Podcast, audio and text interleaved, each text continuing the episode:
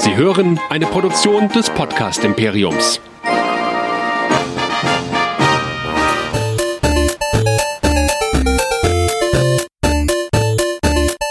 Ich bin Luke Skywalker und ihr hört Nerdizismus, der nerdige Podcast. Viel Spaß!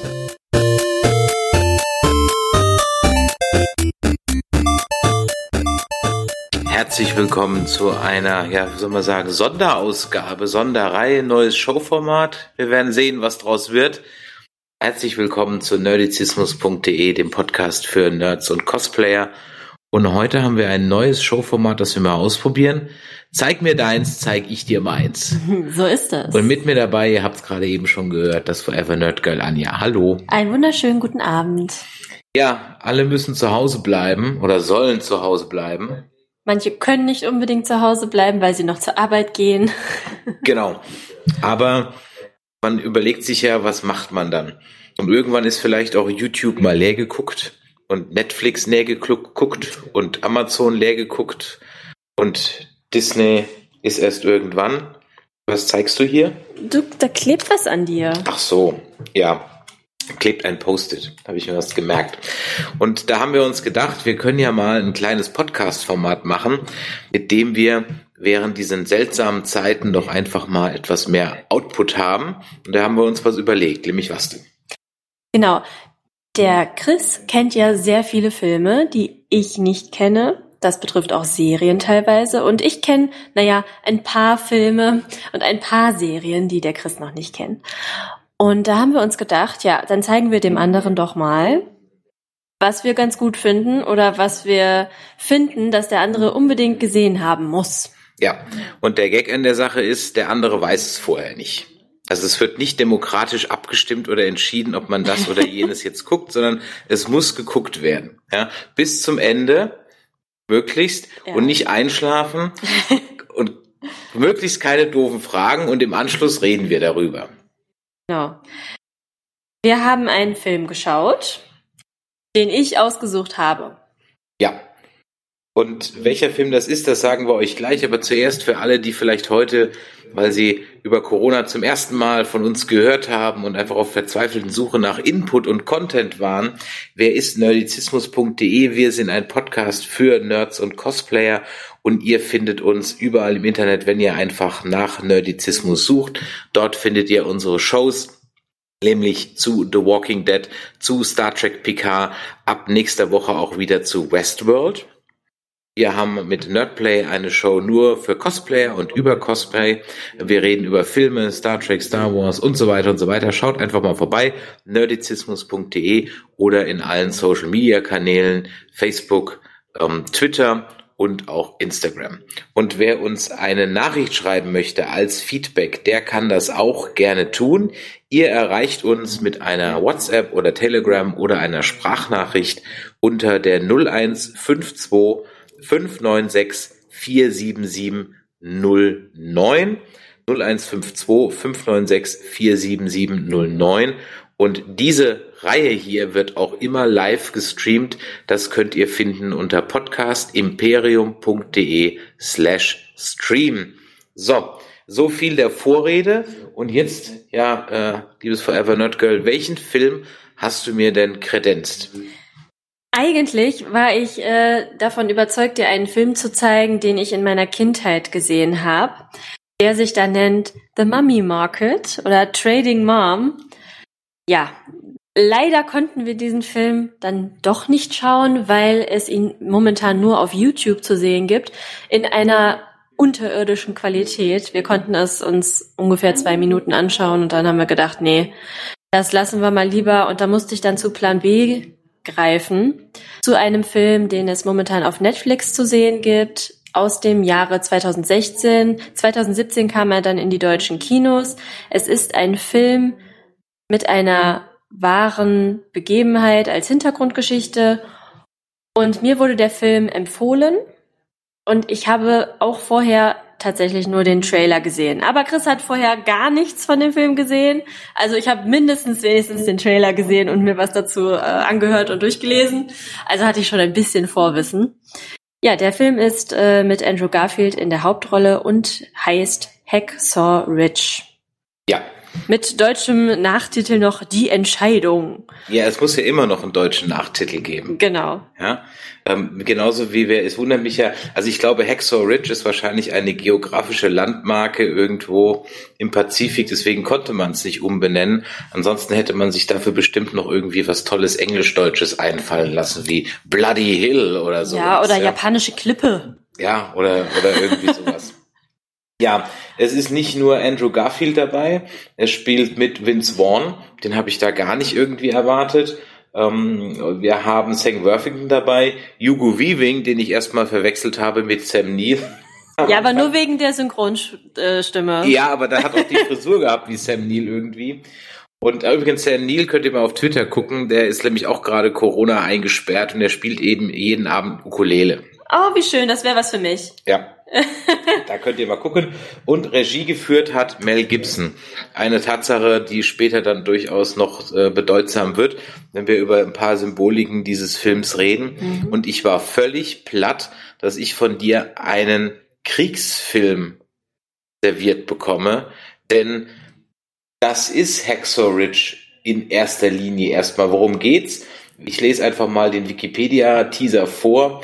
Während des Zweiten Weltkriegs meldet sich der Medizinstudent Desmond Doss freiwillig zum Dienst in der US-Armee, doch er weigert sich, aus seiner religiösen Überzeugung eine Waffe zu tragen. Er will Leben retten, nicht nehmen.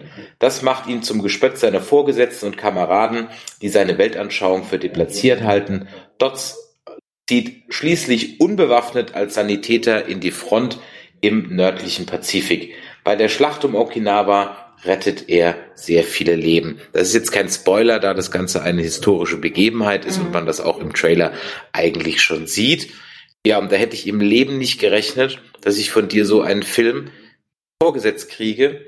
Ich kenne so Art von Filme. Ich weiß, was mich ungefähr erwartet. Trotzdem sage ich meine Meinung zu dem Film gleich noch. Mhm. Aber dass du mir das vorsitzt, da habe ich überhaupt nicht mitgerechnet. Und ich wette, wenn ich den vorgeschlagen hätte, wäre er nicht geguckt worden. Weil ich habe schon sehr oft irgendwie mal das Boot oder ja. Platoon oder sonst was vorgeschlagen. Also das ist ja so. Normalerweise sind das auch nicht die Filme, wo ich, wenn ich bei Netflix ähm, jetzt irgendwie durchscrolle und, und auf der Suche nach, nach dem nächstbesten Film bin, ist es nichts, was ich wirklich auswählen würde. Aber mein Arbeitskollege, dessen Urteil ich auch sehr schätze, ja, das hört sich jetzt an, als wenn ich deins nicht schätzen würde. Ja, aber genau er, so hört sich's an. Nee, aber er ähm, hat das wirklich sehr überzeugend ähm, mir erzählt, ähm, was, was er von dem Film hält und ähm, dass die Bildsprache auch sehr ansprechend sei und so. Ähm, naja, und der Trailer, der gefiel mir eigentlich ganz gut. Ja, und dann, äh, wie gesagt, eigentlich war ja meine Intention mit dir diesen Mummy Market Film zu gucken, aber das hat ja nicht funktioniert. Deswegen musste der Plan B her und ähm, ehrlicherweise ist es echt schwierig, was zu finden, was Chris noch nicht kennt, was ich aber kenne und worüber man auch irgendwie sprechen kann. Das ist gar nicht so leicht und das ist echt eine Herausforderung. Also wenn ihr da draußen ein paar Tipps habt, womit ich Chris vielleicht noch ein bisschen überraschen könnte, dann schreibt mir das doch mal ähm, über mein Instagram am besten. Also Forever Nerd Girl auf Instagram. Schreibt mir da gerne eine Nachricht welche Filme ich mal abchecken sollte, die wir dann noch gucken können. Ja, meine Liste ist an der Stelle durchaus etwas länger und ich kann mich gar nicht entscheiden. Das Problem ist, bei vielen Filmen weiß ich nicht, was ich schon kennt. Und das ist natürlich schwierig, das vorher abzufragen. Deswegen brauche ich durchaus immer wieder einen Plan B. Aber ich habe noch ein paar in der Hinterhand. Mein Problem ist eher, dass es nicht äh, überall zu streamen ist und man gucken muss, ob ich den noch auf DVD oder sonst wo habe. Gut, aber zurück zu Hacksaw Ridge. Ja, ein Kriegsfilm und du hast, als der Film fertig war, gesagt, ähm, ich weiß nicht, wie ist das ausgedrückt? Wenn ich gewusst hätte, dass es solche Kriegsfilme gibt, hätte ich mich nicht so lang ge ge nee, geweigert. Also, nee, wie hast du es gesagt? Äh, wie habe ich das gesagt? Also gemeint habe ich, also da muss ich erstmal sagen, der Film hat mir sehr gut gefallen. Ja, mir auch. Das liegt aber daran, dass äh, die Ausgangsposition oder halt die Ausgangsgeschichte ähm, was Positives hat. Also es geht halt um einen Menschen, der möchte im Krieg einfach nur helfen. Der hat gar nicht vor, jemanden umzubringen. Der ist gegen Gewalt, der ist gegen Waffen und er möchte aber für sein Land etwas tun, weil er sich halt dazu verpflichtet fühlt, weil alle anderen auch in den Krieg ziehen. Ähm, aber er möchte Gutes tun und aus der Situation was Gutes machen. Er möchte die Menschen retten, er möchte helfen als Sanitäter, was ihm dann natürlich auch gelingt am Ende, ähm, vielen Menschen das Leben noch zu retten. Ähm, und dass der Film am Anfang so, ja, einfach aus dieser, dieser Position von diesen Menschen, so, das wird so positiv erzählt. Ich meine, Krieg ist was Negatives. Ähm, ja, aber da ist einfach sagen, eine, eine positive Grundstimmung irgendwie. Dass man aus etwas Schlechtem etwas Gutes sehen kann. Ich meine, ich persönlich finde Krieg einfach nur albern. Man sieht einfach wieder in dem Film auch, ja, es sind natürlich Männer, die aufeinander losgehen und Bum Bum und Schießerei. Und ich denke mir, wenn äh, die Welt von Frauen regiert werden würde, wäre es nicht so. Das ist aber eine andere Geschichte. Jedenfalls ja, es ging halt nicht um einen Protagonisten, der in den Krieg zieht, weil er sagt, oh, ich muss kämpfen für mein Land. Ähm, ja gut, aber jetzt muss man ja sagen, da gibt's ja mehrere Filme, die so sind. Das ist ja nicht der einzige, der so ist. Ja, das hast du mir gestern auch schon gesagt und ja, da wirst du mit Sicherheit auch recht haben. Ähm, allerdings wie gesagt, das, das Thema des Films an sich, also Krieg und ähm, auch so politische Sachen, das ist einfach nichts, wo ich, ähm, wenn ich jetzt Langeweile habe und einen Film sehen will, wo ich sage, boah, jetzt mal eine Kriegsschlacht, boah, jetzt mal so politisches äh, Hin und Her, da habe ich jetzt voll Bock drauf. Nee, das äh, ist nichts, was mich unterhält. Also ich muss mich bei sowas schon ein bisschen so selber überreden, komm, das schaust du dir jetzt an. Ähm, es könnte ja spannend sein. Und dass ich den Film jetzt ausgewählt habe, war ja wirklich, äh, weil es einfach mein Plan B war. Aber ich bin wirklich froh drum, dass, dass ich den jetzt gesehen habe. Das freut mich. Also wie gesagt, es gibt noch mehr Filme in dieser Richtung. Vielleicht taucht ja auch einer bei meinen Vorschlägen mal auf. Aber wir haben gesagt, nachdem wir jetzt erstmal äh, einen äh, solchen und man muss zugeben, sehr gewalttätigen Film hat. Ja, das also stimmt. ich habe auch manchmal weggeschaut. Wer ähm, glaubt, dass die Eröffnungsszene von äh, Saving Private Ryan harter Tobak war. Gut, okay, wenn man heute Game of Thrones und so kennt, ist es das halt auch nicht mehr, aber als man damals 98 im Kino saß und die ersten 20 Minuten von Saving Private Ryan gesehen hat, da warst du platt nach den 20 Minuten im Kino. Da warst du echt durch. Hätte man das von Hacksaw Ridge da jetzt im Kino gezeigt, wären die Leute schreiend rausgerannt. Das ist nochmal eine, ist wirklich nochmal eine Qualitätsstufe drüber. Es ist aber kein Torture Porn. Nee, das, das auf keinen Fall. Und dann, ähm, dann hätte ich auch gesagt, so, stopp, äh, das kann ich mir nicht anschauen. Nee, es war wirklich, ähm, man hat Kriegsverletzungen gesehen, wo man sich wirklich vorstellen kann, ja, das sieht so aus, wenn dich eine Granate trifft. Dann sind deine Beine nicht einfach abgehackt, nein, dann hängen sie in Fetzen runter. Und so wurde das auch gezeigt und das war schon, ja, eklig, und äh, das Blut spritzte in alle Richtungen und äh, die Ratten fraßen die Leichen und ja, das war schon sehr, ich würde sagen, authentisch dargestellt. Hut ab an die äh, Propmaker. Ähm, wirklich, ja, sehr realistische Darstellung von so einem Kriegsschauplatz. Das Interessante ist ja, warum hat es so gewirkt? Also warum war der Impact so stark? Du hast die Antworten dir mehr oder weniger gerade eben schon selber gegeben, ein paar Sätze vorher. Nämlich weil der erste Teil so ultra kitschig inszeniert war. Ja, ein bisschen kitschig war es schon, weil wir haben ganz am Anfang ähm, auch eine sehr ähm, von der Bildsprache her eine sehr sonnige Stimmung. Es ist halt so typisch Amerika, äh, ne, 40er Jahre. Ähm, der äh, Film spielt 1945 und ähm, ich glaube, aus Virginia kam er. Er kommt aus Virginia, aus Virginia. also der gute Desmond ist ein ziemlicher Hinterwäldler. Ja. Und äh, ne, da hast du dann äh, die, die Kirchenladies, die da gerade singen und er steht in der Kirche und dann, dann rettet er da einen, der einen Unfall hat. Aber trotzdem ist alles sehr hell und ähm, bisschen fluffig und dann lernt er da sein Mädchen kennen und dann äh, kriegt man auch viel mit von der, von der Liebesgeschichte, wie er seine Frau kennenlernt und das ist auch wirklich super süß. Also wie sie sich auch dann küssen und im Kino sind und das ist wirklich ganz, äh, ganz schön erzählt.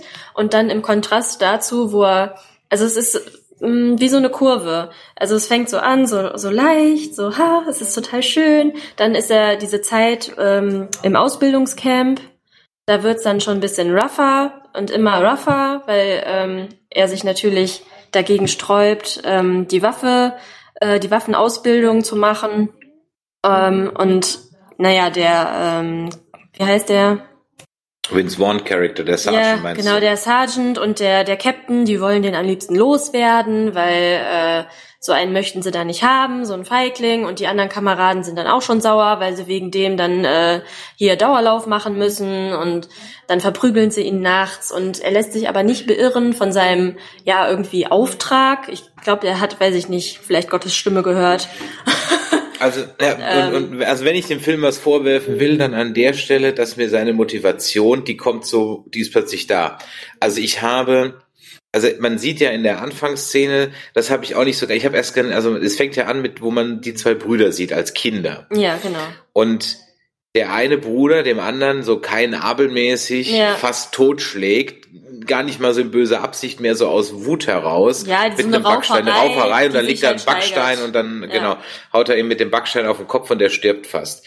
Ich habe erstmal gar nicht gecheckt, wer hat eigentlich hier wem den Backstein über den Kopf gezogen? Der Desmond dem Hell? Der oder Desmond im Hell. der Desmond ja, ja. im Hell. Okay, also dem unserem Hauptcharakter hat das so. Okay. Das war mir aber nicht hundertprozentig klar, weil die Kindernamen nämlich nicht so oft genannt Ach werden. so. Deswegen habe ich das irgendwie nicht so ganz mitgekriegt, wer eigentlich jetzt derjenige war. Und dann, da ich das nicht so ganz gecheckt habe und man auch ehrlich gesagt von seiner Religiosität überhaupt nichts mitkriegt, außer dass er einmal in der Kirche ist und da die Nee, nee, Fenster nee, putzt. nee, nee, das ist, das ist nicht ganz richtig. Also, nachdem äh, er seinen Bruder mit dem Ziegelstein äh, Stellt er sich vor dieses da zehn stellt er Gebote sich- Ding. Genau. also man hat es schon, das zieht sich schon durch, dieses religiöse. Okay, aber ja, okay, stimmt, ja, das war schon da, aber dass er dann keine Waffe an, anfassen will, das kommt so so aus dem Nichts raus. Ja, das ist richtig. also Aber der ist dann in der Army Ja. und und dann sieht man so in Full Metal Jacket, ich sage das deswegen, weil die, diese Army-Trainingssequenz mehr oder weniger Full Metal Jacket ist, Mhm. es ist eigentlich genau das Gleiche. Ähm, Deswegen habe ich unterwegs, als wir das gedacht haben, gedacht, hm, vielleicht zeige ich dir gleich im Anschluss mal Full Metal Jacket, weil der Film im ersten Teil genauso ähnlich ist. Mhm. Ja, hinten raus komplett anders, total anders, deswegen sind sie dann doch nicht vergleichbar. Im ersten Teil dachte ich, es wäre mehr oder weniger so vergleichbar. Ähm, und plötzlich sagt er, ah, ich fasse übrigens keine Waffe an. Ich so, okay, das habe ich jetzt, ich habe dich nicht so als religiös, weil er hat ja auch gegenüber seiner Ja. Freundin nicht gesagt, uh, kein Sex vor der Ehe und dass er dann irgendwie in so einer er Advent, es, aber- Adventit, Adve- Adventistengemeinde ist, so, das kam, also war für mich ein bisschen so. Nee, äh, aber er sagt es vorher zu seiner Freundin Dorothy. Ehrlich? Was ja. sagt er denn da? Nee, er sagt, ähm, wo er, wo er ihr äh, erzählt, ähm, ich gehe zur Army und sie sagt, nein, das kannst du nicht machen. Und er sagt doch als Sanitäter, ich werde keine Waffe anrühren. Das sagt er vorher. Ja, okay. Vielleicht hast du das nicht richtig mitgekriegt, aber ähm, es wird vorher gesagt. Okay, gut. Und dann wird das nämlich auch in diesem Camp so nach und nach aufgebaut. Also, weil diese Waffenausbildung, ähm, das kommt einem dann so vor, so, so szenisch so geschnitten, dass es ähm, von diesem ba äh, ähm, Camp-Teil relativ weit am Ende ist, damit es halt dann... Grundausbildung nennt sich das, Ja, Frau nie gediente. Ey, ich habe freiwillig gedient im Kindergarten ein Jahr lang. Das ist vielleicht härter als so manche äh, äh, Sache bei der Bundeswehr, wo so vielleicht... Ah, wer weiß. Ist bestimmt vergleichbar. Auf Stube vergessen werden, acht Stunden lang, kann ziemlich anstrengend sein. Ja, Ja, ich kenne Eine Woche lang. Ja? ich kenn da so eine Geschichte von einem ehemaligen Arbeitskollegen, der einfach im Wald vergessen wurde. Im Wald. Der war eine Nacht lang allein im Wald. Okay, das ist jetzt nicht so ein Spaß. Nein, wir waren, uns haben die mal, ich weiß nicht, ob das schon in der Grund, das war nicht mehr in der Grundausbildung, da waren wir schon fertig. Und da haben die uns eine Woche lang, ich weiß nicht warum, die können uns ja nicht vergessen haben, der Spieß Ja. und der Hauptmann können ja nicht vergessen haben, dass da 100 Soldaten da oben sind. Aber wir haben ungelogen eine komplette Woche lang nichts getan, außer morgens um sieben rauszutreten, guten Morgen zu sagen, dann reinzugehen, Karten zu spielen und um 17 Uhr wieder rauszutreten und Feierabend zu rufen und das eine Woche lang. Das war echt kein Spaß. Ja, das war ich. wirklich kein Spaß, weil du kannst auch irgendwann nichts mehr putzen und das ist, Ja. das ist, das ist, das ist, ja, also Langeweile ist ein, ein, auch ein Soldatenleben, äh, in einem Soldatenleben kommt Langeweile, aber die Jungs hier, die haben definitiv Ja, kein die, Soldatenleben. die haben auf keinen Fall Langeweile. Und naja, also was ich halt sagen wollte, was wollte ich denn sagen? Also, ähm, das mit der Waffe, das kommt von der Grundausbildung relativ weit am Ende. Und ja, es wird halt so auf diesen Moment auch hingearbeitet irgendwie. Ja, und dann final äh, wird halt äh, die Katze aus dem Sack gelassen und er sagt, nee, ich rühre keine Waffe an. Ja, und dann geht das hin und her los. Ja, warum denn nicht? Ähm, und dann geht's ab vors äh, Kriegsgericht. Und ja, dann kommt dieser eine Moment, der für ihn wahrscheinlich auch sehr wichtig ist. Und zwar ähm, sieht es halt kurz so aus, als wenn er ähm, ins Gefängnis kommt und halt dafür bestraft wird. Aber es kommt dann doch anders. Und zwar schaltet sich dann sein Vater ein, der dann wahrscheinlich irgendwie verstanden hat, warum er das macht. Ähm, ja, er wollte halt nicht, dass seine beiden Söhne in den Krieg ziehen, weil er halt diese äh, schlimme Erfahrung gemacht hat und als Kriegsveteran halt äh, alleine auf dem Friedhof steht und seine Kameraden dort liegen sieht und er möchte halt nicht, dass seine beiden Söhne auch dort landen. Ja, und äh, im Endeffekt hilft er aber seinem Sohn, dass er ohne eine Waffe zu tragen in den Krieg ziehen darf. Ja, indem er bei seinem, seinem alten Captain, glaube ich, aus dem Ersten Weltkrieg, ja. der jetzt inzwischen General ist, einfach einen Gefallen einfordert. Genau. Und dann ja erlässt der General eben Order per Mufti, dass er halt sagt, okay, äh, der darf. Ähm, wobei im Nachhinein muss man ja sagen, er ist ja erst gegen Ende des Krieges eingezogen. Also die Zeit im Knast, wenn er verknackt worden wäre, wäre gar nicht so lang gewesen. ja, das ja. hätte ja keiner gewusst. Nein, das also, konnte, ja, konnte, ne? ja, konnte ja keiner wissen. So, und dann geht's nach Okinawa zum, also beziehungsweise ich habe jetzt ehrlich gesagt nicht nachgeschlagen, in welcher Schlacht es ist, aber da es Ende in den, glaube ich, 45 ist, 45, genau. Ja, also dann müssen die Amerikaner schon auf äh, Okinawa gewesen sein, also eine der japanischen äh, Inseln und äh, die werden halt äh, eingenommen und du, du hast eine ganz interessante Frage gestellt, nämlich als wir äh, den Film zu Ende oder während dem Film hast du mich gefragt, gibt es eigentlich auch äh, Filme aus japanischer Sicht? Genau, weil ich äh, natürlich ähm, bekommen wir hier in, in Europa ähm, diese ganzen Kriegsfilme meistens aus der Sicht der ja der Alliierten. Mhm. Und ähm, ja, da habe ich mich halt so gefragt, Moment, es gibt ja zwei Seiten was ist eigentlich mit äh, japanischen äh, Filmen, die irgendwie um die Zeit dann spielen? Und, und in der Tat habe ich aus? in der Tat habe ich zwei Filme aufgetrieben. Ähm, der eine ist der eine Teil ähm, von ähm, äh, von einem Film oder von zwei Filmen von äh, Clint Eastwood. Der eine heißt Letters of Iwo Jima. Das ist die japanische Seite der Schlacht um Iwo Jima. Und dann gibt es der andere, der wo die amerikanische Seite des gleichen Schlacht beschrieben heißt The Flag of Our Fathers oder irgendwie mhm. sowas.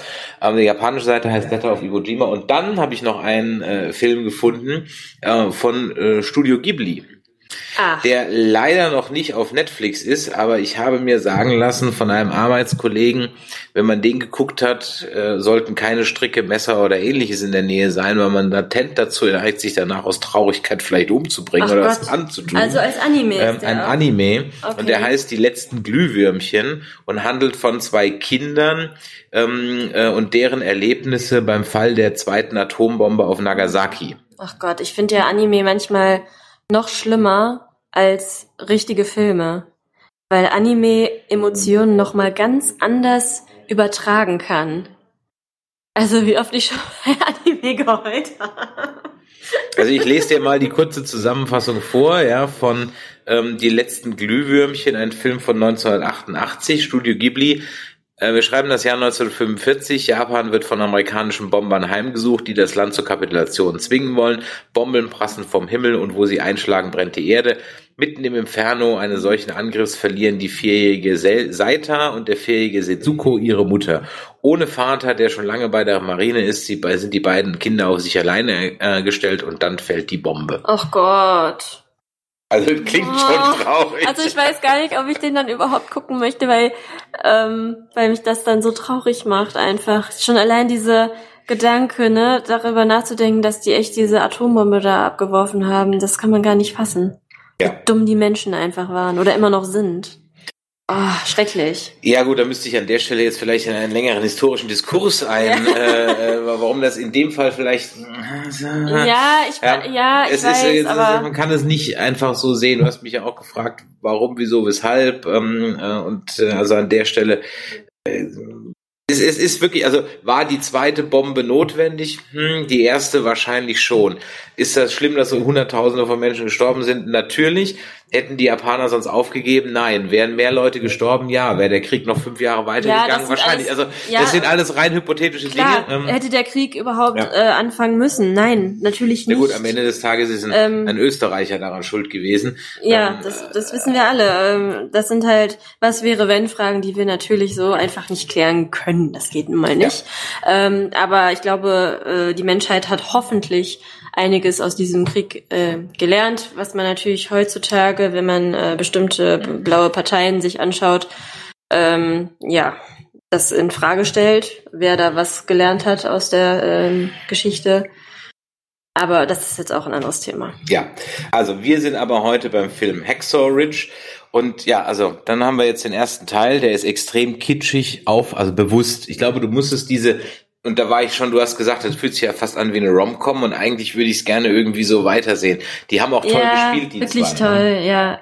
Andrew Garfield auch äh, wirklich ganz toll gemacht. Auch seine ähm, Filmpartnerin, Moment, wie heißt sie denn noch gleich? Ich hab's doch mir aufgeschrieben. Übrigens, kurzer Hinweis ähm, an alle, die uns normalerweise auch zuhören. In dieser Podcast-Reihe werden wir, um den Output hochzuhalten, nix schneiden und auch live mal was googeln. Wir werden nebenbei essen und was trinken. Normalerweise schneiden wir sowas raus, in dieser Reihe aber nicht. Also Theresa Palmer äh, spielt Dorothy.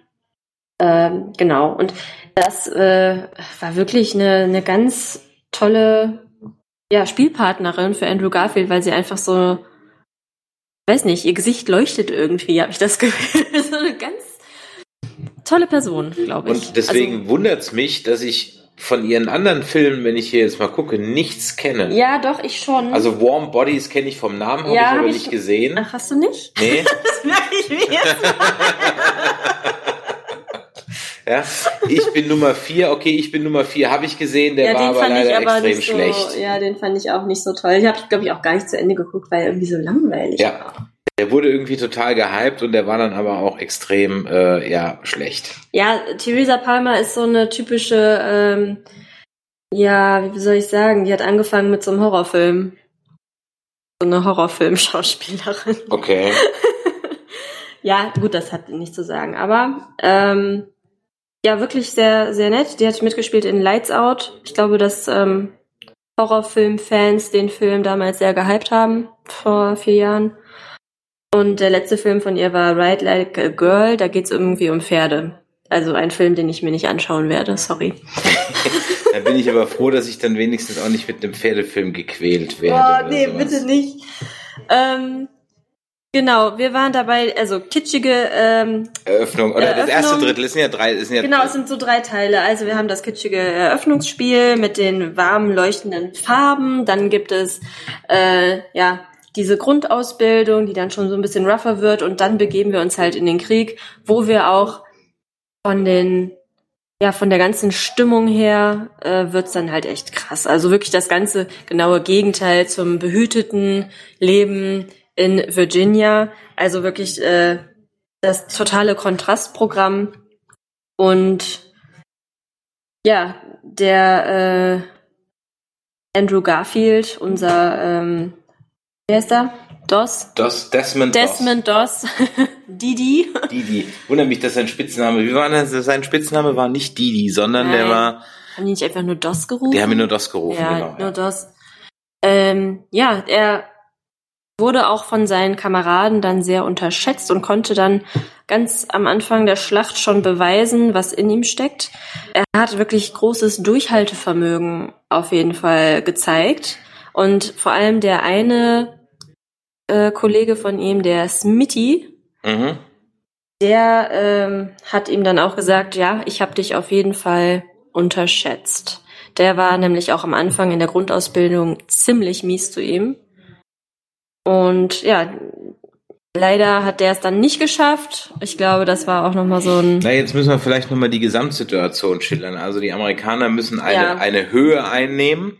Geht ja im Krieg darum, immer irgendwelche strategisch wichtigen Höhen einzunehmen. Und sein Bataillon kommt ja schon an und da ko- kommt das Bataillon, was vorher äh, äh, ähm, hochgeschickt wurde, waren nur noch 30 Mann übrig. Genau. Ein Bataillon hat irgendwie ein paar hundert. Und ähm, die Japaner haben sich da oben eingegraben. Die Amerikaner müssen erstmal eine Strickleiter, eine Klippe Ja. 100 Meter hochklettern an der Strickleiter, sind also auf dem Präsentierteller. Und wenn sie oben ankommen, haben sie praktisch, sehen sie nichts außer Nebel und eingegraben oder die sehen die Japaner nicht, weil die haben sich ja eingegraben. Und zwar so tief eingegraben, dass sie sogar einem massiven Bombardement von Schlachtschiffen standgehalten Genau, haben. also das Einzige, was, äh, was die Soldaten als Rückendeckung haben, sind ähm, die Artilleriefeuer von den Flugzeugträgern und von den ganzen Schiffen, die da äh, im Meer vor, vor Anker liegen. Ja, sie können auch nicht so- zurück, weil hinter ihnen geht's die Klippe runter. Also Genau. Man kann auch nicht, es gibt keine Rückzugsmöglichkeit. Es gibt keine Deckung, keine richtige. Die haben da so ein paar Schützengräben. Ähm, aber ja, es ist echt schwierig. Und die äh, Japaner haben dann auch noch äh, ein unterirdisches Tunnelsystem, wo die sich natürlich bestens auskennen und äh, ja, steinerne Panzerstellen, die da halt stehen. Ich mag nicht, deine wie- naive Sprache. Ja, ist das nicht schön? Keine Ahnung, wie das heißt. nennt sich ja, sowas. Oh, Entschuldigung, ich kann kein Kriegssprech.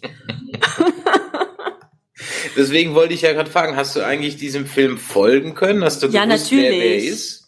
Ja, natürlich. Okay, weil die waren ja so dreckig und so, also man hat Nein, ja also die Uniformen von den Japanern sahen ja auch ein bisschen anders aus und äh, ist ja nicht so, als hätte ich noch nie einen Kriegsfilm gesehen. Also Ja, jetzt, ich Mann, ja- es ich ist sag's halt ja nicht nur, mein ja. Lieblingsgenre, aber äh, ne, es ist mir jetzt nichts Unbekanntes. Stell dir mal vor. Okay.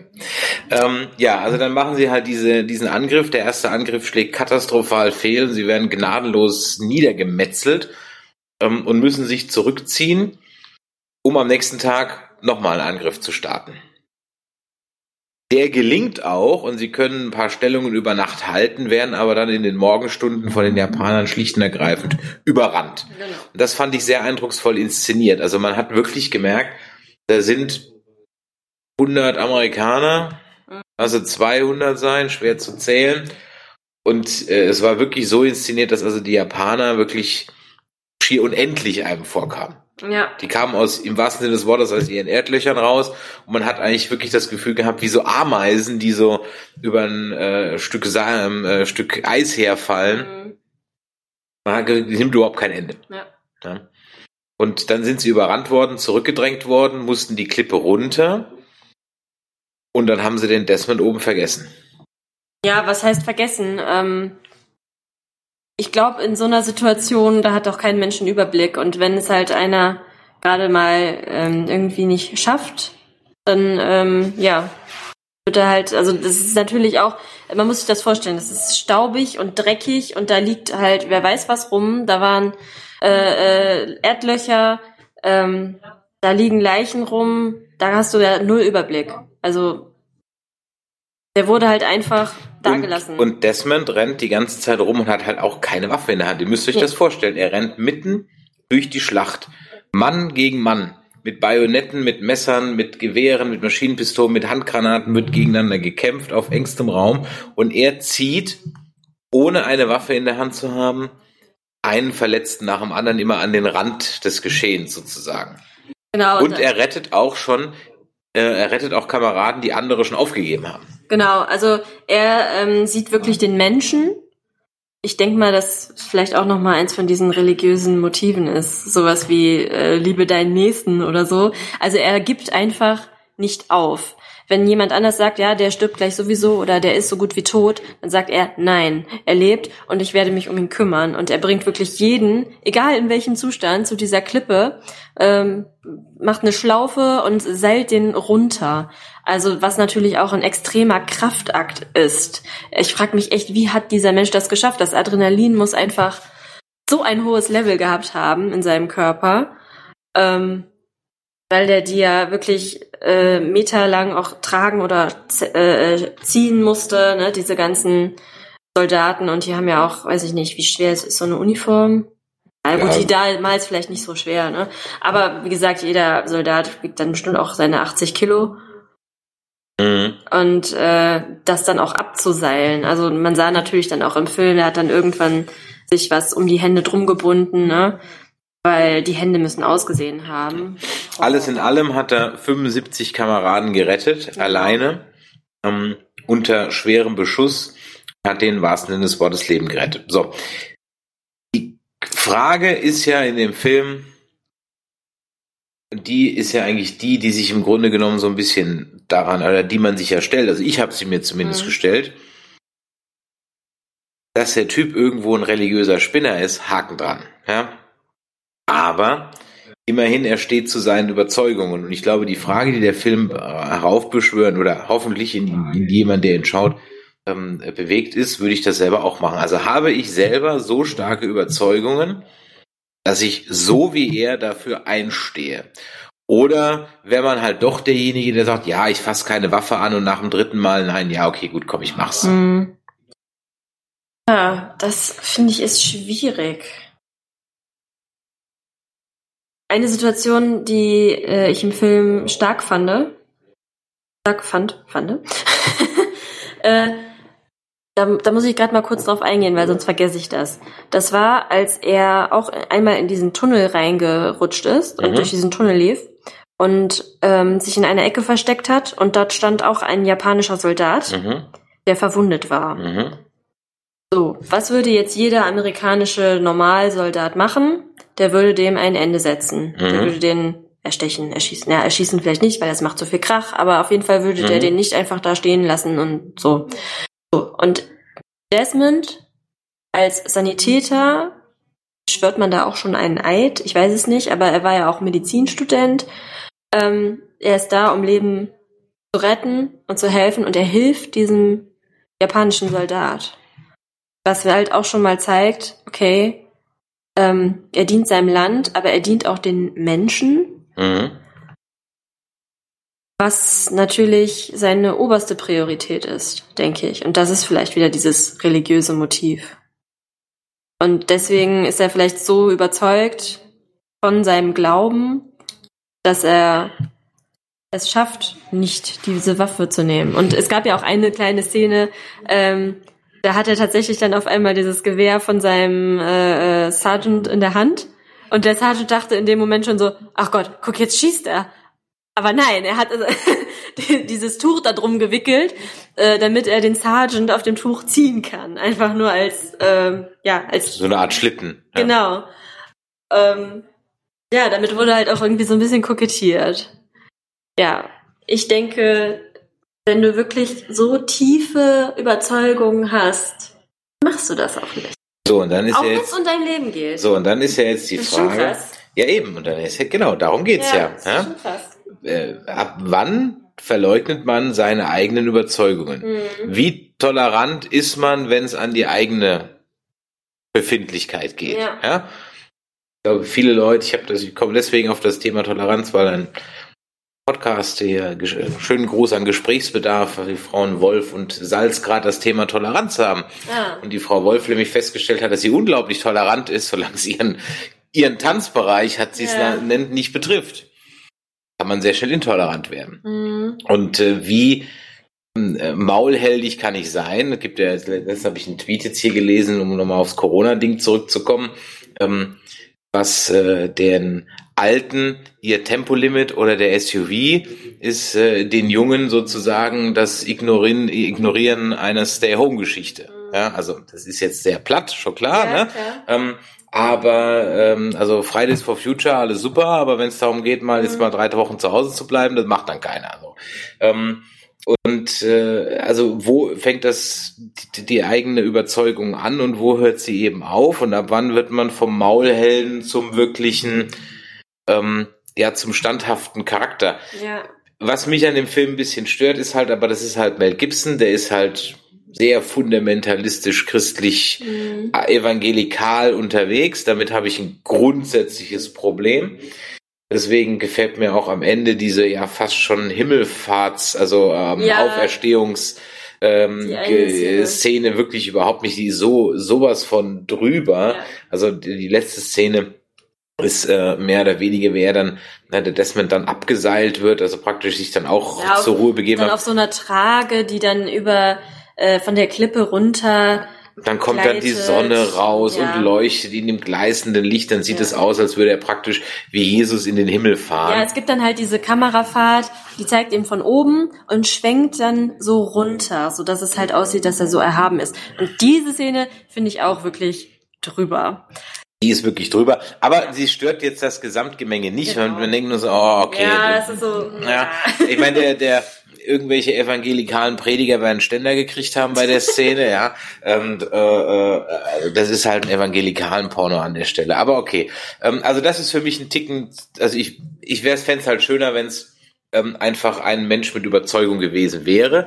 Aber es ist ja eine historische Figur und sein Trigger, das zu machen, war halt nun mal der Herrgott. Ja. Ja. Ähm, Ich glaube, das ist, also wo du halt von diesem Thema Toleranz sprichst, ich glaube, das ist so individuell und in dem Fall wirklich ein extremer Ausnahmefall.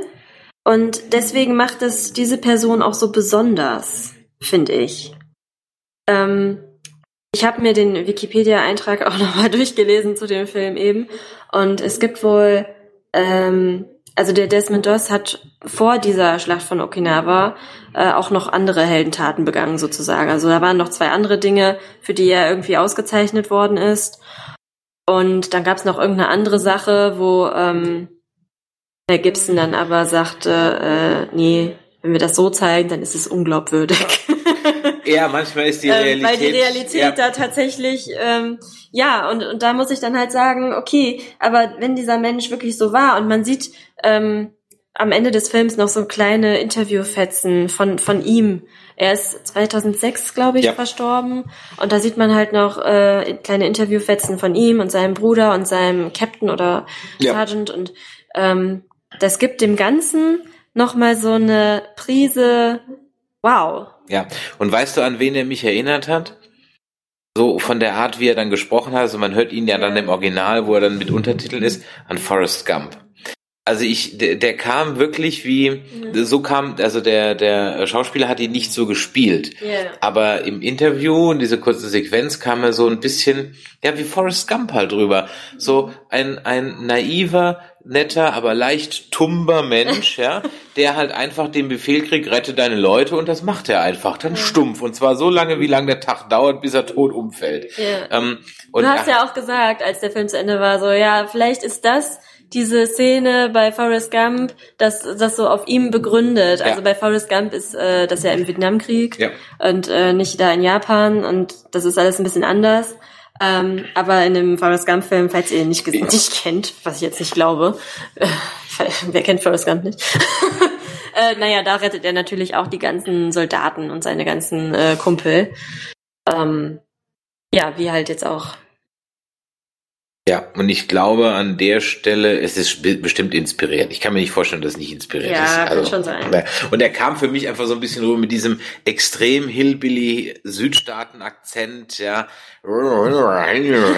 Also ein bisschen auch so wie hier, wie, wie der, der Cletus aus, aus den Simpsons, ja. Ah, ja ähm, also, damit möchte ich dem Mann nicht, nicht auf gar keinen Fall schlecht reden. Ich hätte wahrscheinlich mehr in die Hosen gemacht und hätte das im Leben nicht getan.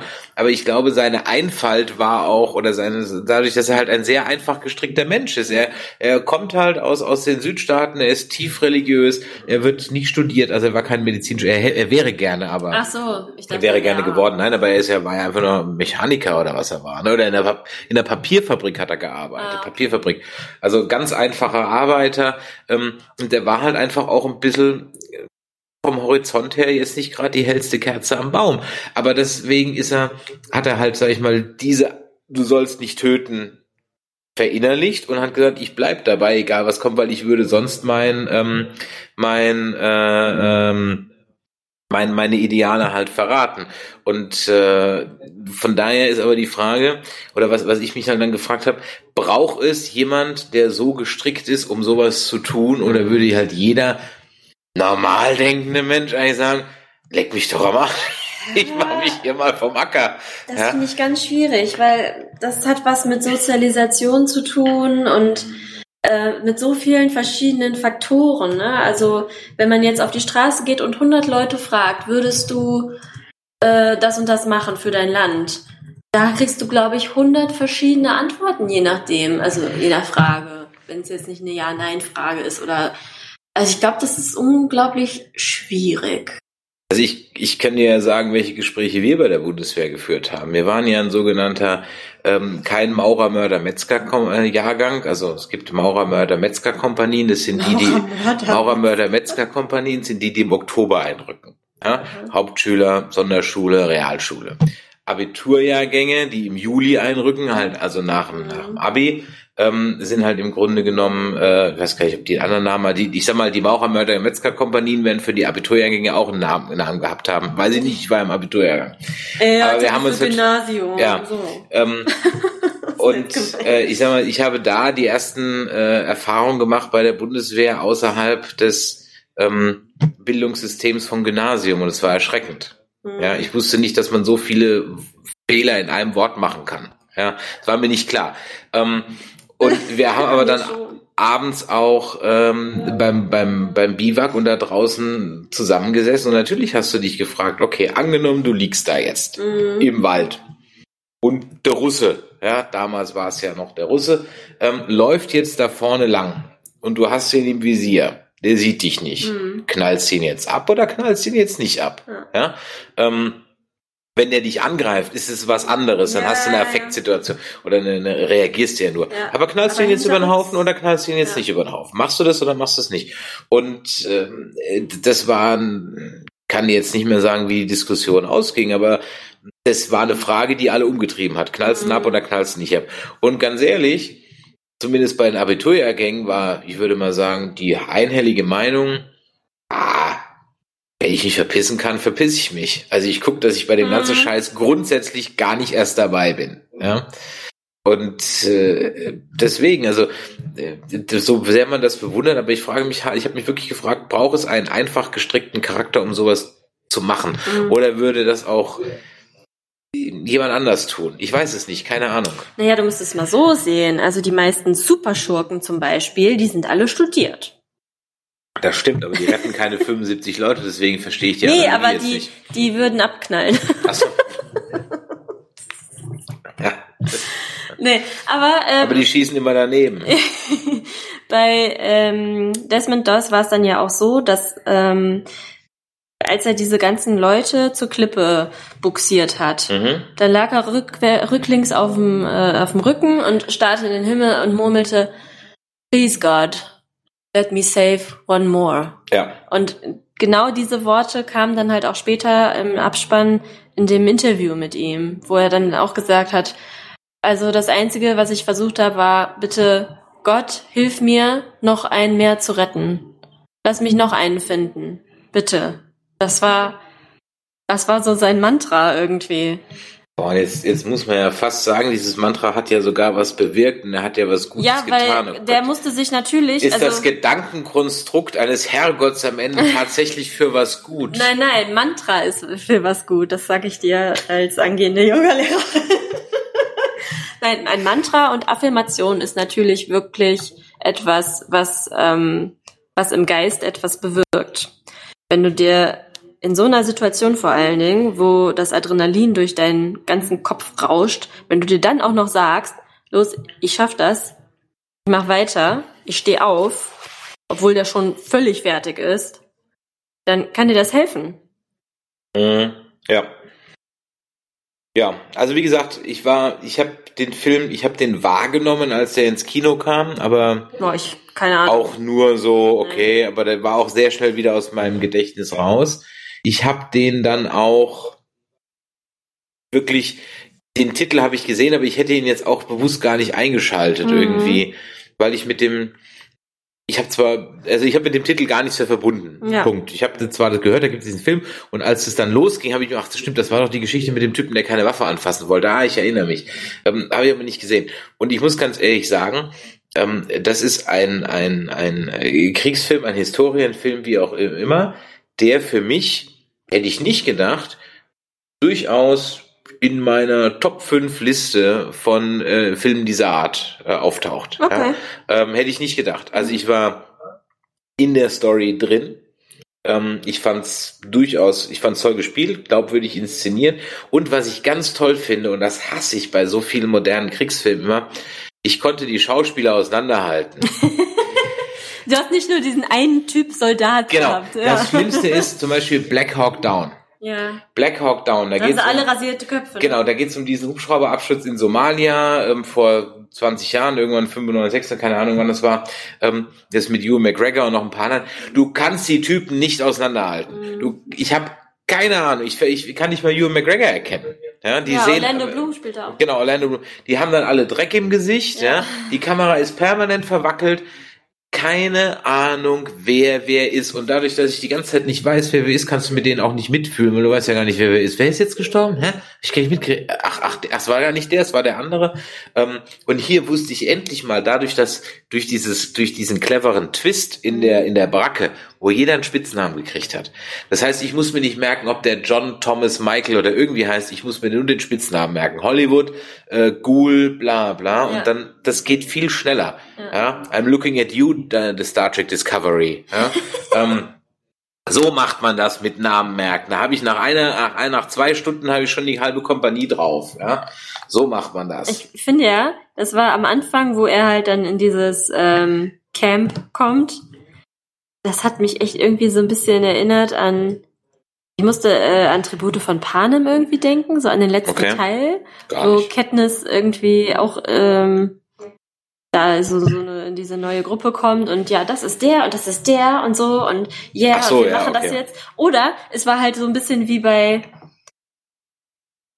wie bei so einem Teenie-Film. Tatsächlich hatte ich erst so den Eindruck so, ja, wir sind jetzt hier im Camp, ja, und die haben alle so coole Namen. Und dann war ja halt dieser Hollywood, ähm, der dann da nackt trainiert, oh, ich habe so tolle Muskeln. Und im Feld hinterher ist er dann die Heulsoße, das war auch so ein bisschen klischee-mäßig irgendwie. Ähm, aber das war auch so ein bisschen, ja, bevor es jetzt richtig losgeht mit dem Krieg, machen wir noch mal ein paar so Witze.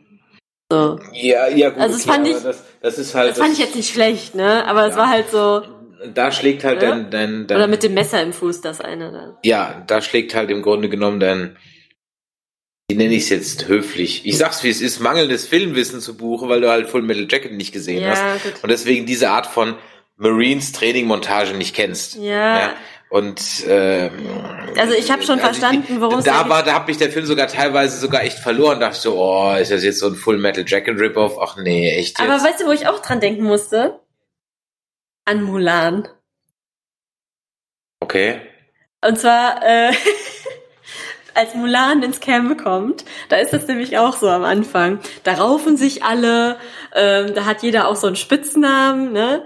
Äh, ähm, da, da nimmt jeder das noch nicht so ganz ernst. Äh, da wird gerauft und so. Äh, ja, und dann kommt halt dieses harte Training und dann sind sie halt alle Soldaten am Ende. Und das war echt so ein bisschen wie bei Mulan ja, okay, aber das, ja, das ist halt, halt dann einfach. Mir hat nur gefehlt, dass die alle auf einmal äh, singen zusammen. Sei ein Mann. Sei ein Mann. Ja. Ja gut, gesungen, gesungen haben sie in dem Fall nicht. Ja, es hätte fast äh, so sein können. Ja. Ähm, jetzt, wo du sagst, äh, Stichwort Musik, die Musik war dezent und ich habe sie gar nicht wahrgenommen und das war irgendwie gut. Ja. Es war wenig Musik, aber es war keine und das ist zum Beispiel so ein, also ich muss ganz ehrlich sagen, nach dem Angucken dieses Films ist ähm, Saving Private Ryan nochmal so drei Nummern, drei Plätze nach unten gerutscht. Ähm, ich, der ist bei mir über die Jahre, du hast ihn jetzt auch noch nicht gesehen, deswegen Nee. sage ich das jetzt für mich alleine. Der ist bei mir nach den ersten Gucken und dann fand ich den ein paar Jahre toll und über die Jahre ist der bei mir immer schlechter geworden, weil er eigentlich ein ziemlich ja, ist ein ziemlich rassistischer Film, muss man ganz ehrlich sagen. Also ähm, er gibt sich die Tünche des Objektiven, ist aber extrem anti-deutsch auf eine unangenehme Art und Weise. Ist nicht anti-Nazi, er ist anti-deutsch. Ah, okay. Also wenn man wirklich mal den Film mehrfach gesehen hat, wie die Art und Weise, wie die Deutschen dargestellt werden, ist sehr, sehr einseitig. Gut, das ist jetzt nichts Neues, aber wir sind jetzt nicht in den 60ern, wo sowas gedreht wurde, sondern eigentlich schon Anfang 2000er. Und der Film hat sich aber immer so diesen Anstrich des Ich bin für alle da gegeben, was er beim ersten Mal gucken auch ist. Und wenn du zwei, dreimal guckst, denkst du, ah, das ist schon eine ziemlich, okay. Ähm, und deswegen wird der für mich tendenziell immer schlechter. Die Effekte sind super und Tom Hanks ist auch daran, liegt es nicht, aber so, so diese Grundtenor ist, habe ich ein Problem mit. Ähm, weil er sich anders verkauft, als er eigentlich am Ende dann ist. Ähm, Und deswegen wird er für mich immer schlechter. Aber der ist wirklich was. Und jetzt mal die Frage, wie hast du denn die Japaner wahrgenommen? Waren das für dich Klischee-Japaner oder war's? Ähm, ich muss sagen, Du hast jetzt auch noch nicht so viel Erfahrung mit bösen Japanern in Filmen. also ich finde, dass ähm, da gar nicht so viel Fokus drauf gelegt wird. Man sieht gar nicht so viel von den Japanern. Natürlich wird über die Japaner gesprochen und da wird natürlich auch schlecht über die Japaner gesprochen. Da wird halt gesagt, die äh, Japsen, ähm, da wird halt abfällig über die geredet, da wird halt gesagt. Was jetzt erstmal nicht unrealistisch ja, ist, ne? genau. Da wird halt gesagt, äh, die rennen einfach auf dich zu, die wollen sterben, denen ist das egal, äh, ob sie sterben oder nicht, die äh, verkriechen sich in ihren Erdlöchern, die sind so und so. Ähm, ja, und im Endeffekt ähm, man gar nicht so viel. Die einzige ähm, Szene, wo wirklich mal Fokus stehen, ist kurz vor Ende, wo sie verlieren. Da wird dieser General von denen oder was das ist, da wird halt gezeigt, dass der ähm, ja, Seppuku macht. genau, also er bringt sich dann selbst um. Beziehungsweise er, äh, ja, er, er stößt ein Messer in sich hinein und dann wird er noch vom anderen enthauptet. Weil äh, die Schande wäre ja auch dann zu groß, wahrscheinlich, wenn er jetzt verliert und einfach zurückkehrt. Also ich habe ein Problem mit der japanischen Darstellung.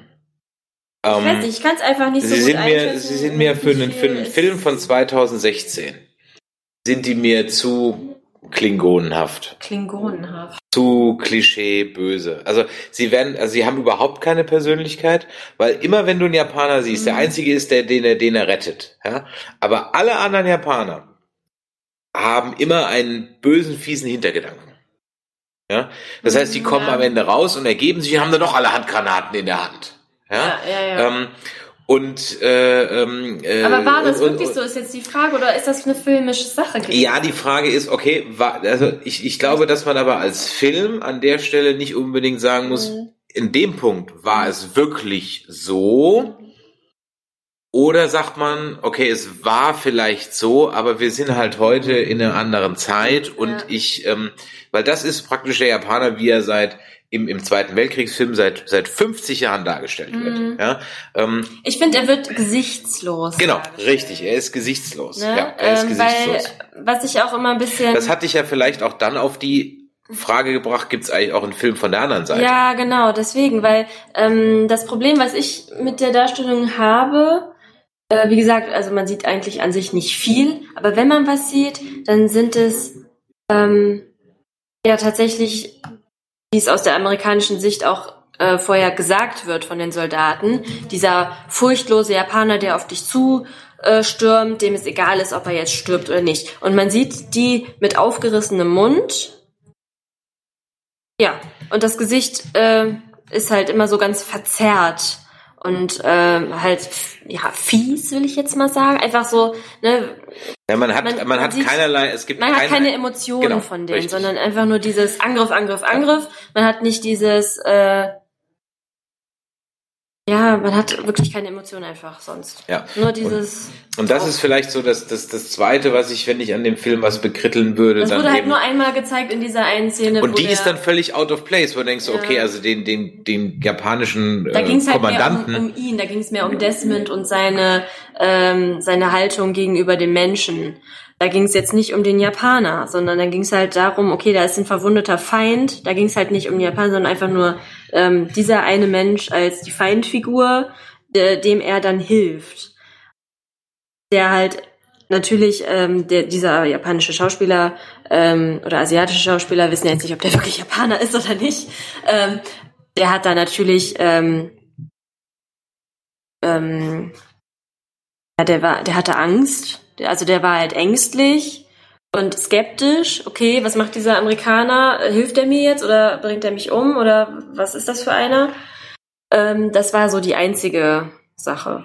Ja, und halt diese Generalsache, aber Und die Generalgeschichte fand ich halt. die hätte dann, gar nicht sein müssen. Genau, die fand ich dann irgendwie ich plötzlich, haben die ein Gesicht und der weint ja dann sogar, ja. Ja? Also, ja, dann sieht man, also ich glaube, es war eine Träne und kein Schweiß. Ja? Aber ähm, das darf der doch gar nicht, wenn ja. er das macht. ähm, und das fand ich dann irgendwie so, auch so auf einmal haben die dann doch Gesicht, die ganze Zeit zeigst du sie nicht. So, Ja, äh, okay, ich verstehe natürlich, dass man sich in dem Film auf ihn konzentriert, schon klar.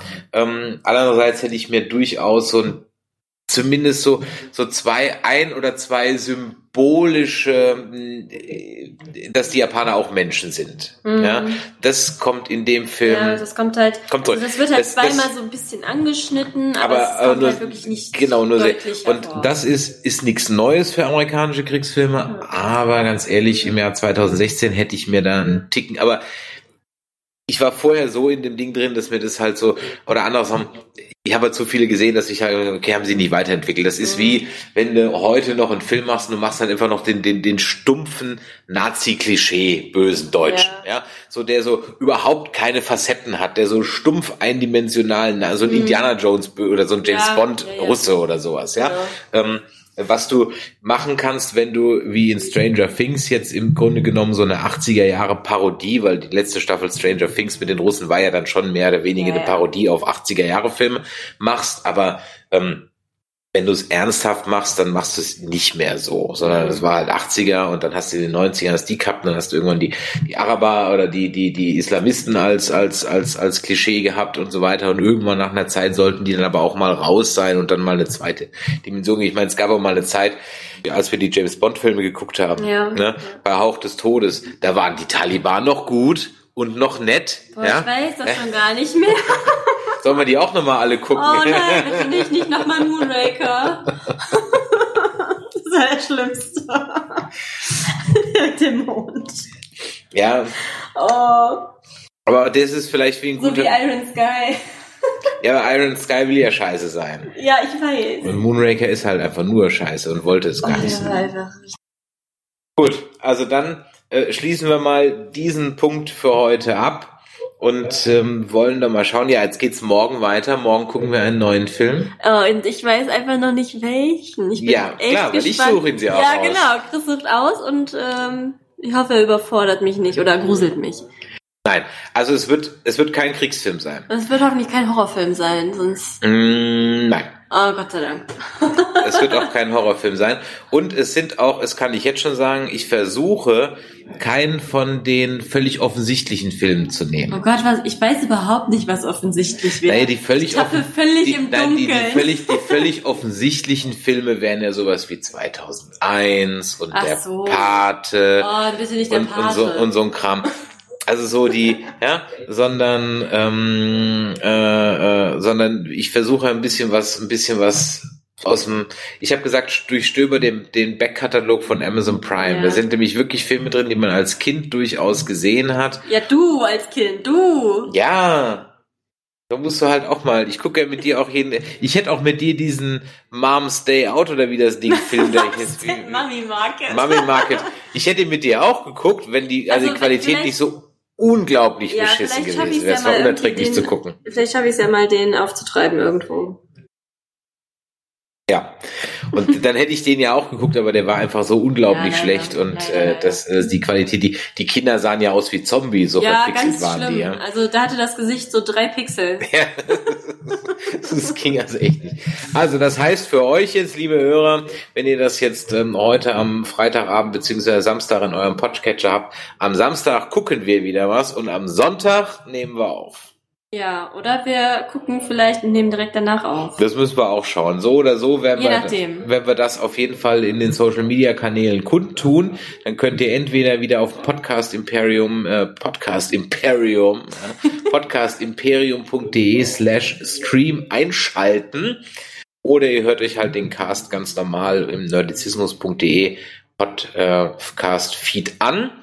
Ähm, ansonsten geht's weiter mit, ich glaube, Walking Dead steht wieder an und Westworld etc. Und Aber wir haben auch bald wieder eine neue Folge Nerdplay, ja, die schon im Kasten ist. Die wird jetzt auch bald veröffentlicht. Ich muss mir noch ein Release-Datum aussuchen. im Moment können die Leute, die Kanzlerin hat gesagt, machen sie Ja, Podcast. Machen Sie Podcast, also vielleicht auch schon am Sonntag. Das werdet ihr dann ASAP erfahren. Ja, und wie es gerade im Chat geschrieben wird, ja, ich bin echt froh, dass Westworld wieder losgeht, weil ich muss jetzt mal wieder intelligente Serien gucken. Better Call Saul reicht nicht und Picard beleidigt einfach mein Hirn. So, ähm, Also an dieser Stelle, wenn euch das heute hier gefallen hat, dann Däumelein nach oben. Bei iTunes freuen wir uns immer über Bewertungen oder schreibt uns eine E-Mail an info at nerdizismus.de oder ihr könnt uns auch eine WhatsApp schreiben eine Telegram oder eine Sprachnachricht schicken. Wir werden das dann auch beim nächsten Mal, sage ich mal, als Feedback von heute gerne auch verlesen. Das könnt ihr tun unter 0152 596 47709. Und äh, ja, jetzt äh, hoffen wir, wir konnten euch etwas die ähm, ja, Stay-at-Home-Zeit etwas mhm. verkür verkürzen. Wie gesagt, dieser Podcast geht jetzt genauso, wie wir ihn besprochen haben, raus. Hier wird nichts geschnitten. Auch das wird die nächsten so sein, nächsten Podcast so sein, dass wir einfach schauen, dass wir hier ein bisschen eine Taktzahl kriegen. Ne? Genau. Wenn ihr glaubt, ihr hättet noch einen Film, den wir irgendwie gucken sollten, dann schickt ihn uns mal. Vielleicht haben wir ihn ja oder noch nicht gesehen, können wir mal schauen. Also dann sind wir für Ideen gerne offen. In diesem Sinne, Anja, danke, dass du dabei warst. Ja, danke, dass ich dabei sein durfte. Gell? Ja. Wie sagen die im englischen Podcast immer? Thank you for having me. Oh ja, yeah, thank you for having me. Ja. It was an honor. ja, ja, genau. In diesem Sinne, machtet Jod, gute Nacht und äh, viel Spaß noch bei was immer ihr tut. Ciao. Tschüssi.